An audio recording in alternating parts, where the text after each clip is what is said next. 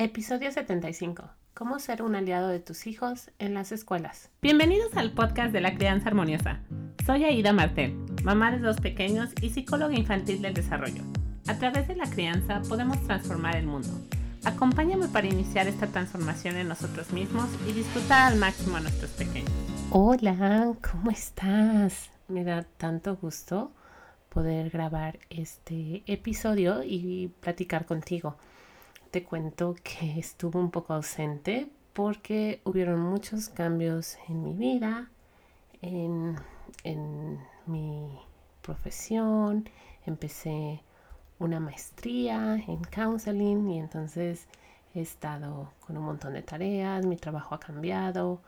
Bueno, ha sido como un poco de todo. Y había pregrabado algunos episodios y bueno, yo creo que había unos planes más grandes para mí porque no se grabaron como tenían que grabarse, en fin. Yo había preparado como todo antes de iniciar la maestría porque sabía que iban a ser unos tiempos muy ocupados entre clases, hacer tareas, etcétera. Y bueno, mi preparación no sirvió de mucho.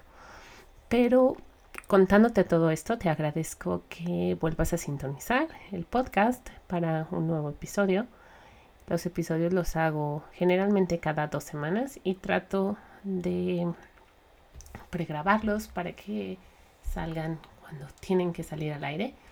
Y bueno, a veces pasan cosas como esta en la que hay muchísimos cambios y es necesario tomarse un descanso.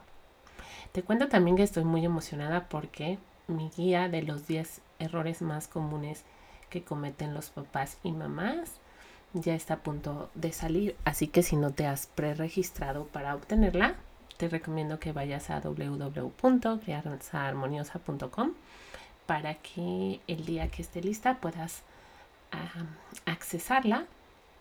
También voy a estar preparando estos días un, nuevo taller gratuito. ¿Te acuerdas que hace bastante tiempo hacía mi taller para después dar acceso a las personas que estén interesadas en mi programa?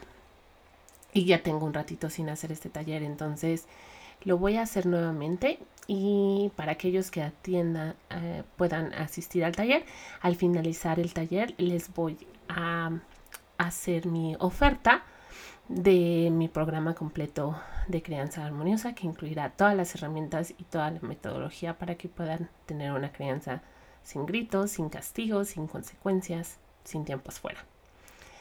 Bueno, hablemos del tema de hoy, cómo ser un aliado de tus hijos en las escuelas.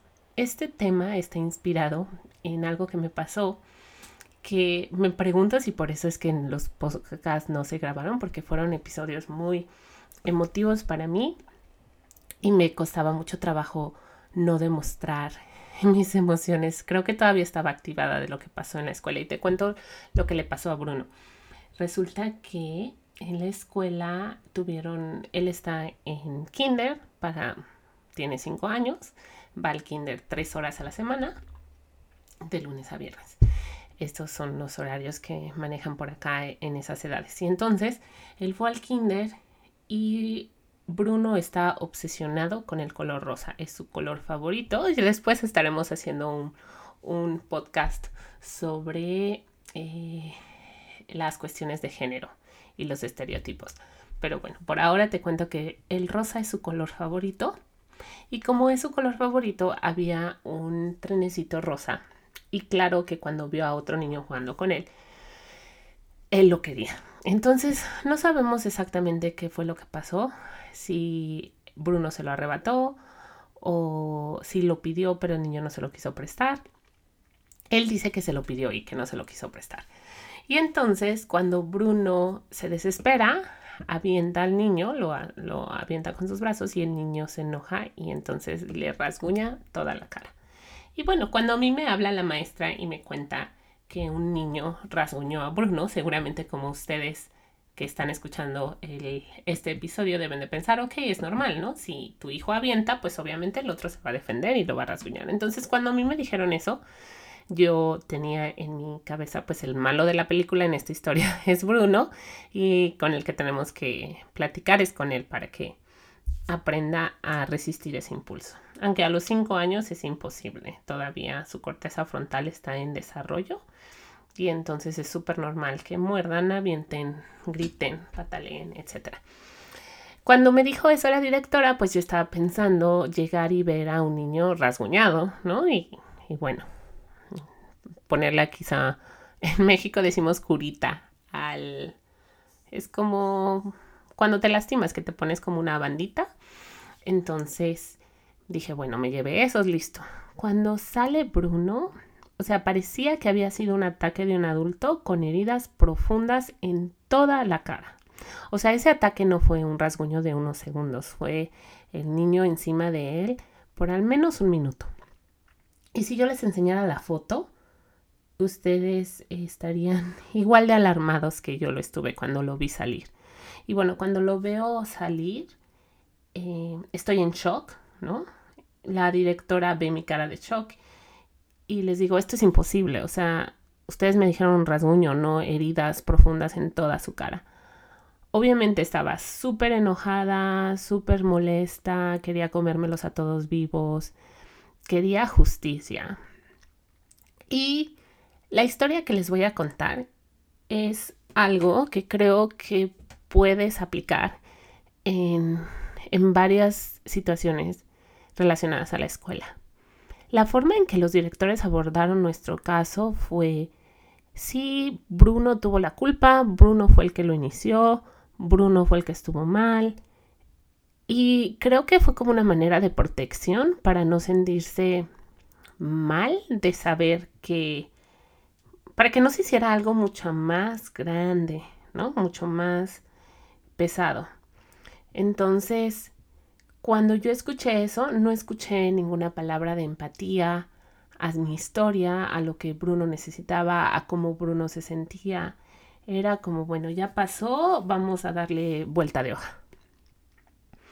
La directora habló con los papás de este niño. Aparentemente tenía las uñas muy largas y eso fue lo que ocasionó las heridas en la cara de Bruno. Y bueno, cuando, cuando pasa todo esto y cuando yo veo que no hay ninguna sensibilidad a atender las necesidades de nosotros como papás y las de Bruno, obviamente eso me pone loca. Hicimos cosas que hoy las pienso y digo, Aida, exageraste, pero bueno, fuimos a la policía, investigamos si podía haber como alguna plática que pudieran tener como los papás. Fuimos, vinieron aquí a la casa, nos dijeron que pues son muy pequeños, entonces no podían hacer nada. Investigamos en la escuela qué se podía hacer y todas las respuestas eran negativas. Creo que el, el extremo de tratar de investigar qué podíamos hacer y cómo podíamos proteger a Bruno de que esto no pasara y creo que todas estas acciones que tomamos fueron como una respuesta de estrés al sentir que no estábamos siendo escuchados, que no estábamos siendo validados, que no estábamos siendo que era como el director lo estaba tratando como un caso más de muchos casos y que no se podía hacer absolutamente nada. Creo que el tener este tipo de respuestas nos frustró demasiado y fue lo que hizo que estuviéramos buscando como otras opciones. Y bueno, al pasar todo esto, lo que Fuimos varias veces a hablar con el director, que sería mi primera recomendación. Cuando pase algo en la escuela con lo que ustedes no estén conformes, que sea algo que ustedes saben que no debe de haberse manejado así o que causó algún daño, daño a sus pequeños, estaría haciendo un podcast la siguiente en dos semanas sobre este tema. Tuve una consulta de una mami y voy a contarles un poquito de, la razón de consulta para que ustedes como que tengan su detector muy puesto de cuáles son las cosas que pueden causar eh, trauma en sus pequeños y que entonces cuando detecten algo así no dudan en, ser los principales que protejan y, aliados de sus pequeños. Entonces yo creo que ese historial también les va a hacer muy bien, así que no, no se pierdan el siguiente episodio. En cuanto a, a la historia de Bruno, tuvimos que asistir varias veces. No fue suficiente la primera vez que hablamos, estábamos súper enojados. Entonces, y cuando la otra persona ve este enojo así que, que arrasa, ¿no? Que es muy fuerte, es un mecanismo de defensa como el decir, bueno, ya pasó, no hagamos, no, o sea, démosle cerrón a la carpeta, que ya no, ya no quiero hablar más de eso. Y, y es nuestra responsabilidad tener el número de conversaciones que decidamos adecuadas para sentirnos escuchados, para sentirnos vistos. Y eso fue lo que hicimos. Em, también preguntamos sobre qué tipo de ayuda podía recibir Bruno, si podía, podría haber una psicóloga, alguien que estuviera atento de las dinámicas del salón de clase. Pedimos algo tan absurdo como es el quitar el juguete rosa. Y bueno, para que vean el nivel de, ¿cómo podremos decirle?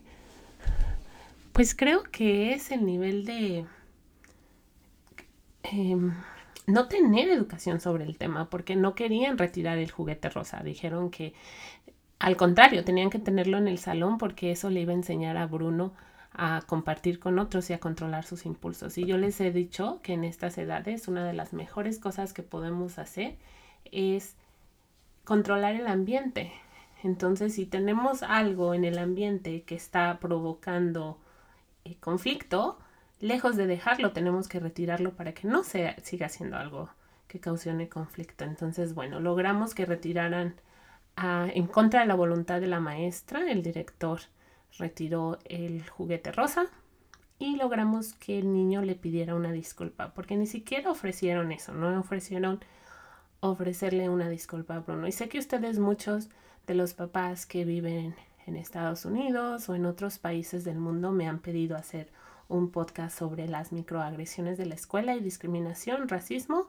Entonces voy a estar pensando en este podcast porque definitivamente algo que me pasó a mi mente varias veces fue si Bruno hubiera sido tratado de la misma forma, si él hubiera sido alguien caucásico, una, un niño blanco, o si el trato que recibimos fue un trato de tercer nivel para alguien que es inmigrante, para alguien que es de color, ¿no? Para un niño que Bruno tiene muchos rasgos orgullosamente indígenas y entonces es algo que pasó por mi cabeza constantemente.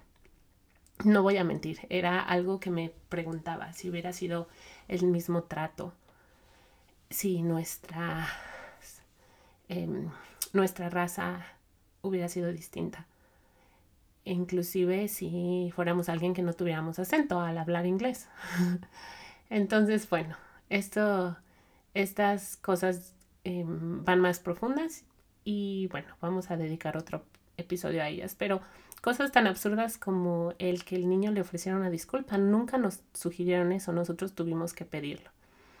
Y cuando pasan estas cosas, a veces pensamos que ya no hay nada que hacer, pero hay mucho que hacer. Cuando vinieron los policías a vernos, sentimos una empatía enorme, nos sentimos escuchados, nos sentimos vistos, nos sentimos valorados, no sentimos nada de eso cuando hablamos con el director. Entonces, claro que las autoridades pueden tener las conversaciones que nosotros necesitamos para sentir todo esto, que es lo menos que pueden hacer. Y cosas tan sencillas como retirar el juguete, el que hubiera una psicóloga observando a Bruno y el que pidiera el niño perdón, ¿no? Que son cosas como sentido común. A veces uno tiene que ser el que pida que todo esto pase. Y bueno, me gustaría dejarte con estas recomendaciones. Y el siguiente episodio vamos a hablar más, vamos a entrar en profundidad a un tema de consulta donde la escuela ocasionó demasiado estrés en esta pequeñita, inclusive episodios de, pánico. Y ya te voy a platicar qué fue lo que pasó, cuáles fueron mis recomendaciones que yo le hice a, tu a esta familia y qué es lo que puedes hacer cuando notes que hay injusticias como este. Em, vamos también a tener una invitada que va a hablar de las diferencias que ella notó en su hijo al cambiarlo de la escuela. O sea, el pequeño es otro. Y creo que también ese episodio les va a servir de muchísima utilidad. Bueno, te mando un gran abrazo. Muchas gracias por tu paciencia, por tu espera y me da muchísimo gusto que estés sintonizando este nuevo episodio. Muchos besos, cuídate mucho. Si disfrutas escuchar este podcast, te va a encantar mi guía gratuita Los 10 principales errores en la crianza de los hijos y cómo evitarlos. Puedes pre-registrarte para recibirla con tu nombre y correo en www.crianzaharmoniosa.com.